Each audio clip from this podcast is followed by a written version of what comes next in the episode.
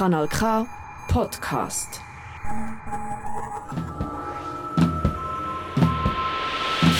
Hörkombinat Politik. Es kombinieren Dominik Dussek und Elvira Isenring. Heute der widerspenstigen Zähmung. Waff und Republik fragen nach der Regulierung von sogenannter künstlicher Intelligenz. Bis vor kurzem hat man KI im Alltag im Zusammenhang mit Suchmaschinen, Übersetzungstools, aber vor allem mit Werbung wahrgenommen. Meist ließen diese nervigen personalisierten Empfehlungen auch sofort an der sogenannten Intelligenz zweifeln. Warum wird mir dieser Quatsch angezeigt? Doch dann kam ChatGPT und verblüffte alle, oder zumindest diejenigen, die nicht per Zufall in der Informatik tätig sind oder sonst irgendwie die technischen Entwicklungen euphorisch bis kritisch mitverfolgen. Ein Durchbruch. Genau genommen gelingt KI seit Jahren ein Durchbruch nach dem anderen. Kein Wunder, Firmen wie Amazon, Apple, Microsoft, Facebook und Google investieren auch seit Jahren Milliarden in die KI-Forschung. Zudem sind die Rechenleistungen größer geworden, die verfügbaren Datenmengen ebenfalls, Algorithmen werden laufend entwickelt. Die künstliche Intelligenz wird immer intelligenter. Aber was heißt Intelligenz überhaupt? Was Intelligenz genau bedeutet, ist umstritten. Im Duden steht Fähigkeit, Klammer, des Menschen, Klammer geschlossen, abstrakt und vernünftig zu denken und daraus zweckvolles Handeln abzuleiten. Nach dieser Definition ist Intelligenz also zweckgebunden. Doch welchen Zweck verfolgen intelligente Maschinen? Ist dieser Zweck im Sinne der Allgemeinheit? Kann dieser Zweck überhaupt im Sinne der Allgemeinheit sein, wenn vor allem Big Tech daran herumwerkelt? Was werden künstliche Systeme in Zukunft können? Was werden sie wollen? Und was wird aus dem Menschen? Diesen Fragen ist die deutsche Wochenzeitung Die Zeit vor Jahren nachgegangen und hat verschiedene Experten, ja, nur Männer, das ging damals noch, dazu befragt. All diese Experten beschäftigten sich mit künstlicher und menschlicher Intelligenz. Die Spannweite der prognostizierten Zukünfte könnte größer nicht sein. Die einen fabulierten von der Entstehung eines neuen künstlichen Wesens, welches das ganze Universum kolonisieren und intelligent machen werde. Es wird eine Zukunft prophezeit, in welcher der Mensch nur eine nebensächliche Rolle spielen werde. Menschen werden leben wie Tiere im Zoo. Andere betrachteten die Fortschritte nüchterner.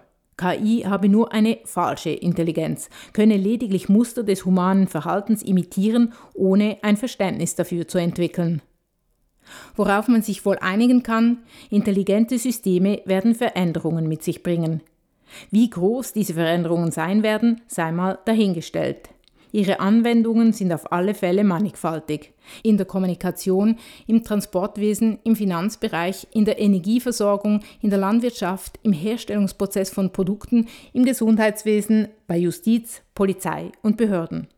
Es gibt unzählige Bereiche, in denen KI angewendet wird oder angewendet werden könnte. Aber was ist eigentlich erlaubt und was nicht? Darauf gibt es keine Antwort. Ein rechtlicher Rahmen für KI existiert bis heute nicht. Doch es wird daran gearbeitet. Am 14. Juni haben die Abgeordneten des Europäischen Parlaments einen Entwurf zu einem KI-Gesetz bzw. einer KI-Verordnung verabschiedet. Nun werden weitere Verhandlungen zwischen Parlament, Rat und Kommission stattfinden. Der AI Act, wie die Verordnung heißen wird, wäre das weltweit erste Regelwerk für künstliche Intelligenz. Nebst der EU will auch der Europarat in Straßburg künstliche Intelligenz regulieren. Seine Mitgliedstaaten, darunter alle EU-Staaten, verhandeln gemeinsam mit interessierten anderen Staaten wie die USA oder Japan eine KI-Konvention. Soweit der aktuelle Tatendrang bezüglich eines KI-Regelwerkes. Und was macht die Schweiz? Was sind die größten Gefahren und wie soll künstliche Intelligenz reguliert werden? Und wer redet da überhaupt mit? Darüber wissen Balz Oertli vom WAF-Kollektiv und Adrian Fichte von der Republik Bescheid. Dominik hat mit ihnen gesprochen. Adrian Fichter, Balz Oertli, ihr habt euch für WAF, Recherchekollektiv und Republik äh, auseinandergesetzt mit der Lage rund um äh, künstliche Intelligenz, wie der Stand der Regulierungsbemühungen ist. Bevor wir aber konkreter zu diesem Stand kommen, äh, wollte ich gerne ein paar Sachen ansprechen, wo mir vorkommt, das sind so Dinge, die im Zusammenhang mit äh, KI ein bisschen unter den Tisch fallen oder zu fallen drohen. Was mir ganz krass so vorkommt bei all der fröhlichen Berichterstattung über die neuen Avatare oder so, es scheint mir echt fast unausweichlich, dass wenn äh, KI verbreiteter wird, dass Sachen, die man jetzt schon schlecht findet in den gesellschaftlichen Entwicklungen, wie zum Beispiel die Leute vertrauen der Politik nicht mehr, der Wissenschaft nicht mehr, den Medien nicht mehr oder auch die viel zitierte Spaltung der Gesellschaft, dass sozusagen die Verbreitung von KI extrem geeignet ist, um das noch mehr zu vertiefen und noch mehr zu verschlimmern. Wisst ihr von Bemühungen von Institutionen, die sich mit solchen Folgen von künstlicher Intelligenz auseinandersetzen?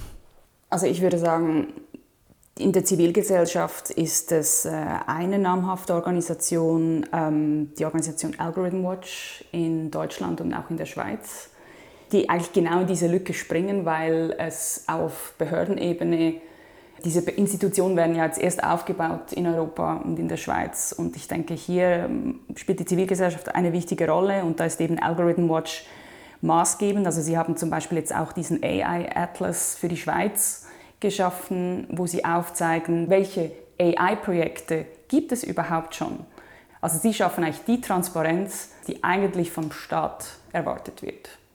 Ja, ich glaube, so in der Zivilgesellschaft gibt es gerade international in den USA auch etliche Organisationen, irgendwie, ich glaube, einer heißt noch Hugging Face oder so, die viele Arbeit leisten dazu, sich zu überlegen, was sind die Folgen eigentlich von AI auf so das demokratische und zivilgesellschaftliche Zusammenleben in der Schweiz, glaube ich, wäre wär sicher noch zu erwähnen, die digitale Gesellschaft, die auch irgendwie viel dazu gearbeitet hat. Ich glaube hier, dass man wirklich sieht, es tut sich unglaublich vieles. Also mit ChatGPT ist die ganze AI-Diskussion ein bisschen in Overdrive und äh, allen Ecken und Fronten wird dazu gearbeitet. Und ich glaube jetzt auch immer mehr, auch in der Zivilgesellschaft.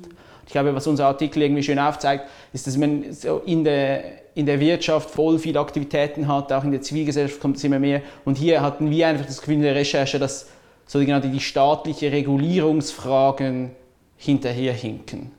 Es gibt auch noch ähm, die Unis, die jetzt auch ein bisschen sich darauf spezialisieren und versuchen, Leitplanken zu setzen für den politischen Diskurs. Also eben die Digital Society Initiative von der Universität Zürich, die schon letztes Jahr mit einem Positionspapier rausgekommen ist, also eigentlich sind die Organisationen, die wir aufzählen, haben eigentlich schon alle vor dieser ChatGPT-Debatte ähm, begonnen, hier Leitplanken zu setzen. Also ich würde, genau die Unis, denke ich, spielen auch eine wichtige Rolle. Und geht es dann bei solchen Wortmeldungen äh, auch so um Deklarationspflicht? Man kann sich ja vorstellen, eigentlich müsste man extrem viel deklarieren. Nicht nur, dass etwas von einer künstlichen Intelligenz gemacht worden ist, sondern auch, wie die von wem programmiert und gestaltet worden ist und so weiter ich finde, zu dieser Frage fand ich voll ein interessantes aktuelles Beispiel. Die FDP hat ähm, letzte Woche ihren Wahlkampf eröffnet mit so einem, einem Plakat von so KlimaaktivistInnen, die sich auf eine Straße geklebt haben und die FDP schreibt dazu irgendwie irgendein guter Lieferer Klappe oder irgendwie so irgendwas. Also das, Powered by AI. Sie, und das Bild ist von AI generiert. Genau. Also das Bild gab es so nicht. Und ich habe mir das angeschaut, ich fand irgendwie interessant, also wird zwar angegeben, das ist von AI in allen Medien super Stand, aber wenn ich das Bild anschaue, hat es da ein, eine Ambulanz, die vor der Linie der Aktivistinnen steht und nicht durchgelassen wird. Ich bin jetzt nicht der Fachspezialist auf so Klimakleben, aber ich kann mir nicht vorstellen, dass das in der Realität je der Fall sein wird. Und ich habe das Gefühl, das sind ja dann wie die Fragen von der Demokratie oder die ich dann irgendwie wichtig finde. Ja, ist das jetzt okay, dass die FDP das macht? Früher haben sie das wahrscheinlich mit Photoshop auch irgendwie gemacht, aber jetzt hätten sie das sagen müssen, dass, was sind ihre Prompts, also wie, was haben sie eigentlich eingegeben, ich nehme jetzt an, das war wahrscheinlich mit Journey oder so, dass sie genau zu diesem Bild gekommen sind. Und das würde mir dann eine gewisse Transparenz geben, dass ich sehe, okay, da war eine Absicht dahinter, weil ich nehme zu fast hundertprozentiger Sicherheit in den Prompts steht irgendwas mit einer Ambulanz, die da stehen muss, oder? So, und das, glaube ich, finde ich schon wichtig, und da sind wir noch nicht in der öffentlichen Debatte. Also ich denke, ja, einerseits Transparenz ist, ich, darauf können sich viele einigen. Die Frage ist, reicht Transparenz? Also was soll die Userin, der User mit all diesen tausenden Angaben, wie wurde das programmiert, mit welchem Sprachmodell und so weiter und so fort. Also da frage ich mich eben, da muss man irgendwie die Übersetzungsleistung ja noch machen und das ist ja ähnlich wie jetzt bei den Cookies auf den Seiten. Dann muss man halt irgendwas anklicken, dass man es zur Kenntnis genommen hat ja. und müsste eigentlich dazu zehn Seiten gelesen haben oder so. Genau, und ähm, das ist eben eigentlich ja, eine Umsetzung der Europäischen Datenschutzverordnung, die ein bisschen unrühmlich ist. Und äh, der AI Act, über den wir nachher noch sprechen, sicherlich auch ein Problem sein könnte, dass dann alles sehr unrealistisch wird und man die Userinnen und User überfordert. Ich denke, da braucht es einfach vor allem Institutionen, Akteure, die uns diese Arbeit abnehmen und denen wir vertrauen, die solche Sozialverträglichkeitsprüfungen machen und vielleicht das so zertifizieren. Also das ist ein bisschen die Idee, die jetzt im Raum steht, dass man KI-Systeme auf gesellschaftliche, politische, moralische Umweltauswirkungen in dem Sinne prüft und dann wie so ein Beipackzettel hat, ähm, wie bei den Medikamenten. Das sind die Risiken und Nebenwirkungen. Ich glaube, du sagst, der essentielle Punkt ist Vertrauen oder die Programme sind so kompliziert, ich, ich persönlich werde das nie in meinem Leben verstehen. Also die wenigsten werden es yeah. verstehen. Und ich glaube, dass, wer ist dann diese Instanz, die, der ich vertrauen kann, dass sie eine ehrliche Aussage macht, was da drin ist. Mhm. Und da sind wir noch nicht in, in, der gesellschaftlichen Debatte. Ein anderer Punkt ist mir aufgefallen bei eurem Artikel, im letzten großen, äh, der erschienen ist. Äh, da zählt also einige Einsatzmöglichkeiten auf von künstlicher Intelligenz, Bildung, Neugestaltung von Arbeitsprozessen, Generierung von Kunst. Eigentlich bei allen dreien, denn auch äh, Künstler arbeiten ja, geht es in gewisser Weise auch, oder kann man befürchten, dass es auch um Verlust von Arbeitsplätzen geht. Abgesehen davon, dass man darüber diskutieren kann, ob äh, Kunst von einer Maschine noch Kunst ist. Aber das mal weggelassen, gibt es so aus dieser ökonomischen Sicht, was Verlust von Arbeitsplätzen und die Zukunft der Arbeitswelt betrifft, gibt es da Modelle, Prognosen, die erarbeitet werden und die berücksichtigt werden in den ganzen äh, Verhandlungen? Also international sicher. Ich meine, gerade in den USA wird so viel geforscht zu dem. Es ist eine riesen öffentliche Debatte. Ich glaube, in der Schweiz, ja eh, gibt es das auch. Also auch der Bund macht sich Gedanken dazu. Es gab gerade erst letztens im, Parlament eine Anfrage zu den Folgen, also eine Interpellation, die ist durchgekommen. Also der Bund muss sich jetzt auch vertieft mit dieser Frage beschäftigen.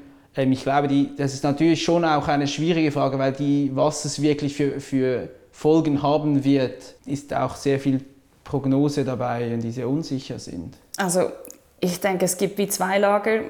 Es gibt jetzt so einen, die Macher von KI-Systemen aus dem Silicon Valley, die aber gleichzeitig warnen vor der Auslöschung der Menschheit.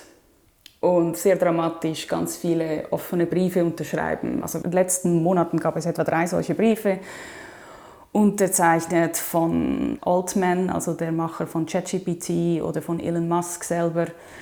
Und ich denke, das ist ein reines Ablenkungsmanöver vor absolut unrealistischen Szenarien, was diese AI-Systeme leisten oder je leisten werden. Es ist ein Ablenkungsmanöver, weil es sich mit dem Jetzt, man soll sich nicht mit dem Jetzt beschäftigen. Welche Auswirkungen hat es jetzt? Und ähm, da finde ich jetzt die Institutionen wie eben AI Now oder Timney Jebro, die war vorher bei Google angestellt, ähm, die ist ein, eine Ethikerin, also eben, man muss eigentlich eher auf diese Ethikerinnen hören, die sagen, diese Systeme, die diskriminieren jetzt schon. Hat denn Google nicht mehr auf sie gehört oder warum ist sie nicht mehr bei Google? Sie hat ähm, ein Paper genau zu diesen Large Language Models verfasst und hat gesagt, das sind stochastische Papageien, die einfach vor allem nachplappern und teilweise großen Schaden anrichten können. Und das sind sie ja heute noch. Das sind ja Papa stochastische Papageien. Ähm, die werden nie ein Sprachbewusstsein haben, aber sie werden immer besser. Aber sie werden nicht das, was suggeriert wird, von Google leisten können. Und sie wurde eigentlich, ja, sie wurde dann eigentlich gefeuert für diese Arbeit. Und ich denke, man muss wirklich auf die Ethikerinnen und Linguisten hören, die sagen, wie, inwiefern bereits jetzt schon durch das Training mit Trainingsdatensätzen aus dem Internet die vieles reproduzieren aus dem Internet, also Rassismus, Sexismus, Homophobie, Transphobie, dass das auch reproduziert wird. Und insofern gibt es wie diese zwei Lager. Das eine Lager der weißen Cis-Männer sagt, oh, AI wird uns in Zukunft auslöschen.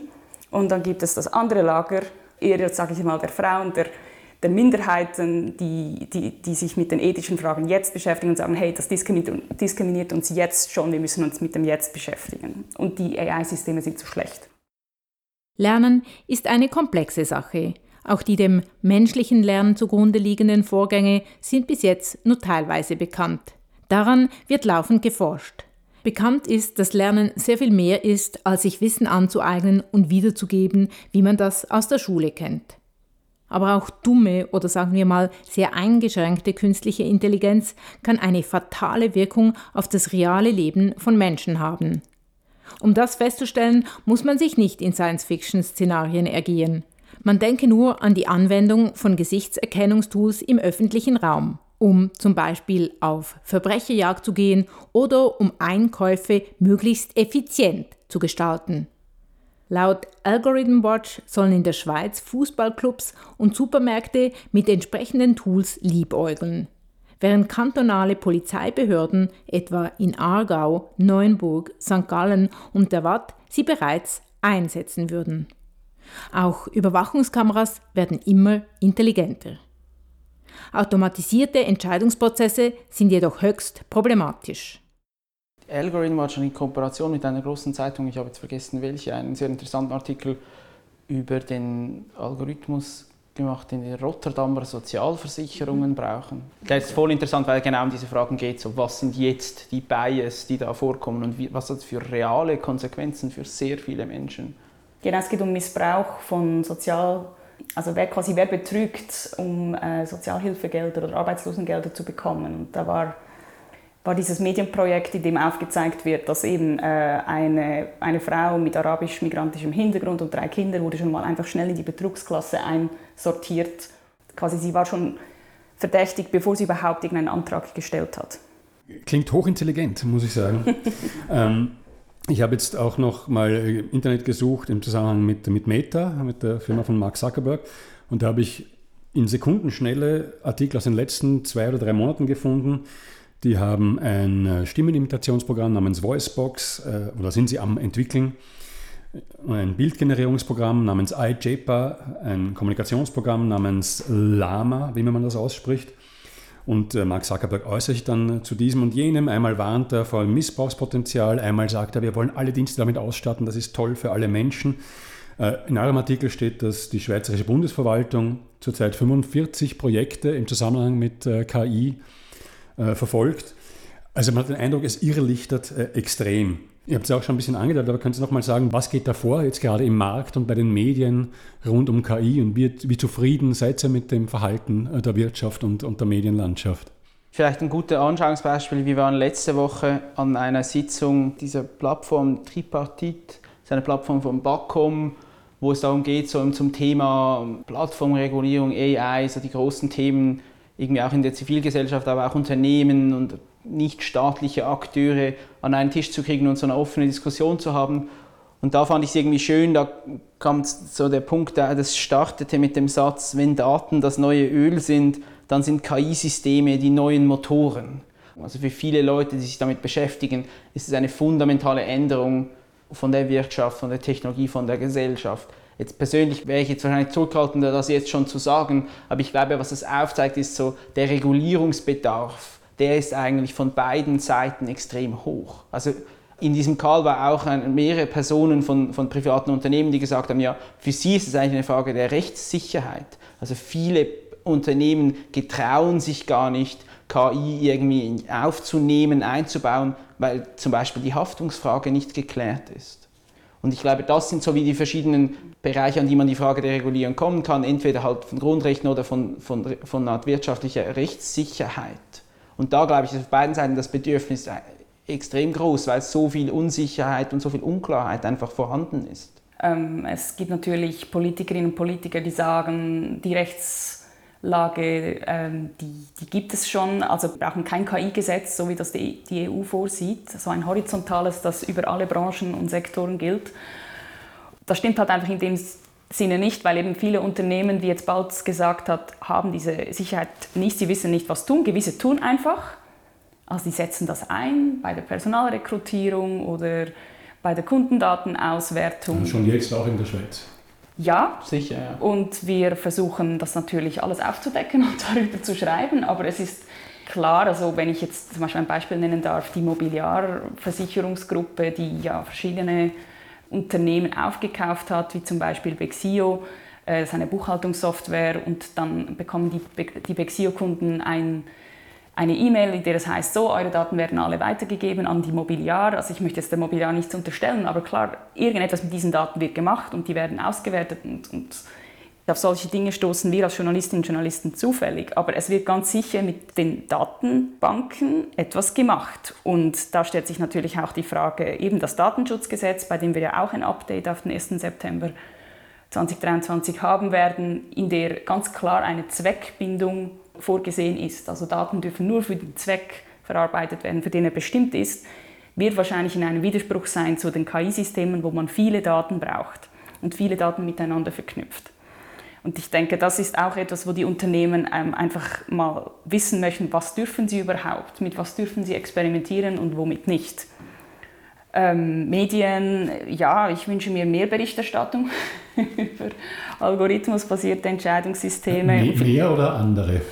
Mehr und andere. Also vielleicht weniger das Alarmistische, beziehungsweise nicht immer diesem Narrativ verfallen, ähm, eben AI wird uns die Arbeitsplätze wegnehmen, was ich eben nicht glaube, es wird die Arbeit verändern, sondern ähm, wirklich ganz konkret, was sind die konkreten Gefahren jetzt? Ja, Regulierungen, man hat es gehört, sind äh, notwendig und auch von vielen Seiten gewünscht. Ähm, die EU ist da schon relativ weit. Die hat einen Gesetzesentwurf beschlossen, den sogenannten AI Act am 14. Juni. Wie eng soll da in diesem Gesetzentwurf reguliert werden und um welche Fragen geht es da hauptsächlich? Natürlich ein, sehr langes Dokument, äh, wie EU-Regulierungen so sind, äh, nicht ganz einfache Bücher. Also die AI-Act der EU ist eigentlich eine Regulierung von Marktzugang. Also am Schluss ist es eine Produktsicherheitsregulierung. Das Produkt muss Standards erfüllen, damit es nicht gefährlich ist. Das ist wie der Fokus, den die EU gewählt hat. Und die EU hat sich eigentlich für, jetzt aktuell für diesen Ansatz entschieden, dass es so eine das ist eine horizontale Regulierung, also eine Regulierung, die alle KI-Systeme betreffen wird, unabhängig von ihrem Einsatzort. Und es geht eigentlich darum, dass die werden in so verschiedene Risikos eingeteilt. Also kann es ein minimales Risiko sein, dann gibt es keine Maßnahmen, dann kann man einfach machen. Aber dann wird es immer mehr, bis es halt dann irgendein unzulässiges Risiko gibt und das ist dann einfach verboten.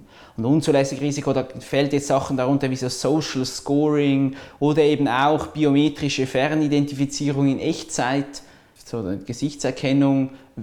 Unter gewissen Ausnahmen ist das natürlich dann immer noch zulässig, wie zum Beispiel für die nationale Sicherheit. Und das sind so das Stufensystem und je höher das äh, Risiko so, Social Scoring aber ich kann mir schon was darunter vorstellen, ich habe bei euch ein paar Mal gelesen. Kannst du vielleicht kurz sagen, was das ist?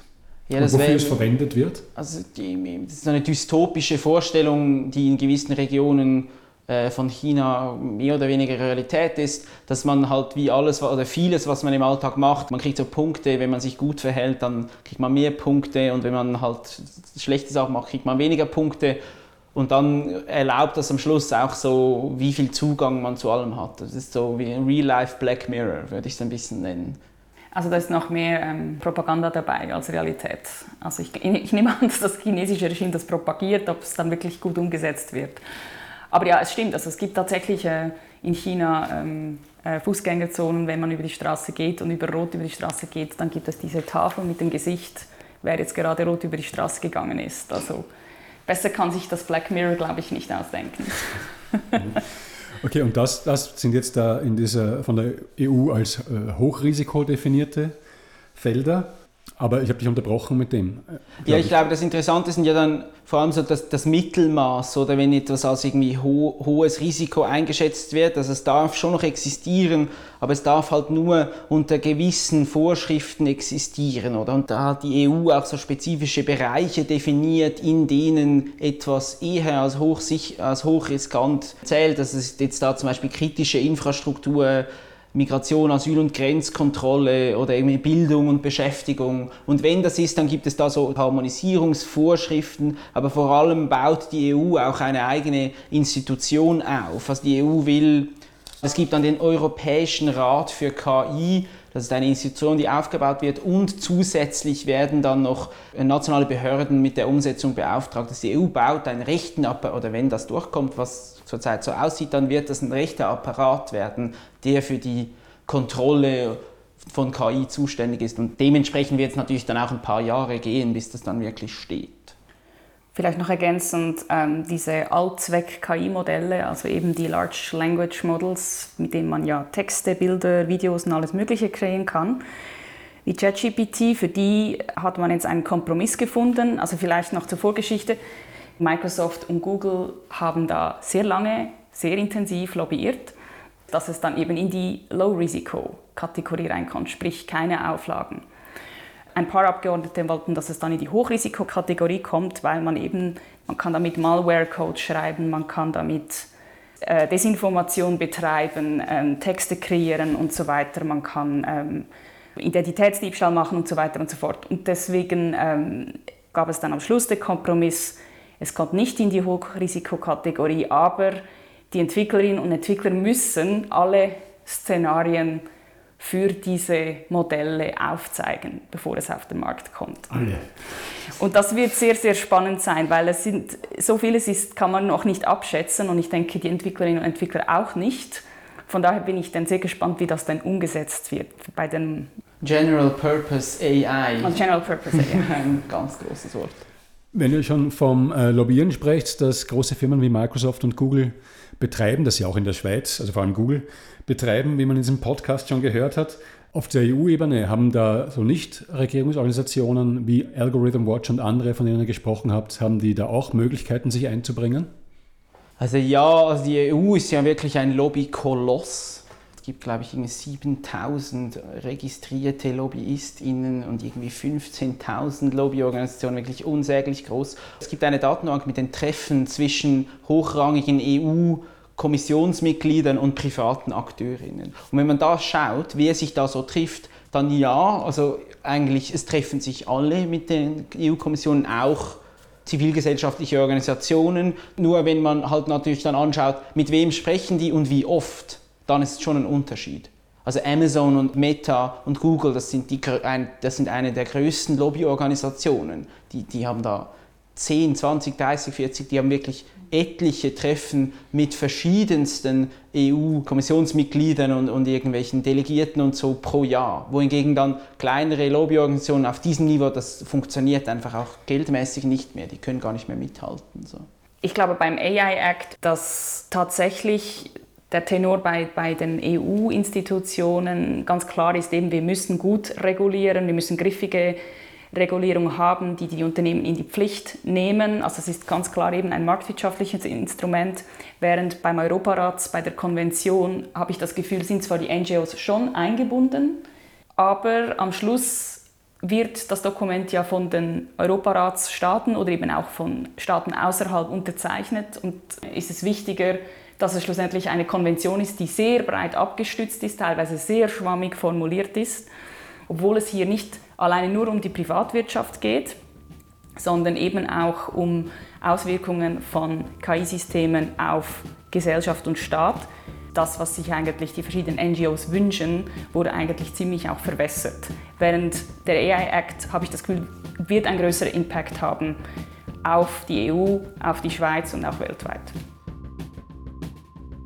Etwa zeitgleich mit der Aufzeichnung dieses Gesprächs erreichte uns eine Medienmitteilung der digitalen Gesellschaft, einem Schweizer Verein für Bürger- und Konsumentenschutz im digitalen Zeitalter. Die digitale Gesellschaft war bislang an den Verhandlungen des Europarats über die KI-Konvention beobachtend dabei. Nun ist sie es nicht mehr. Der Europarat hat zivilgesellschaftliche Organisationen von den Verhandlungen ausgeschlossen. Laut dem Schreiben wurde am Anfang der Verhandlungen stets die Wichtigkeit der Transparenz betont. Ab sofort findet die Transparenz also hinter verschlossenen Türen statt. Vertrauenswürdig ist das nicht. Fassen wir zusammen. Auf dem Weg Richtung KI-Regulierung ist eine schwammig und abstrakt formulierte KI-Konvention. Aus den laufenden Verhandlungen wurden soeben zivilgesellschaftliche Organisationen ausgeschlossen, also jene Beobachter und Beobachterinnen, die beim entstehenden Regelwerk die Bedürfnisse der Menschen im Zentrum wünschen und nicht diejenigen von Google und Co. Daneben wird es bald den vielleicht etwas griffigeren AI Act geben. Wie ist dieses Regelwerk einzuschätzen? Wird er eine Wirkung entfalten? Was bedeutet er für die Schweiz? Und trägt die Schweiz auch aktiv zur KI-Regulierung bei? All das erfährt ihr in Teil 2 von Der widerspenstigen Zähmung. Die Fortsetzung des Gesprächs wird am 23. Juli veröffentlicht. Stay tuned.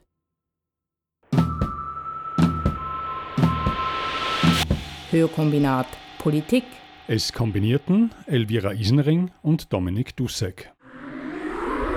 Das ist ein Kanal K Podcast Jederzeit zum Nachhören auf kanalk.ch oder auf deinem Podcast App.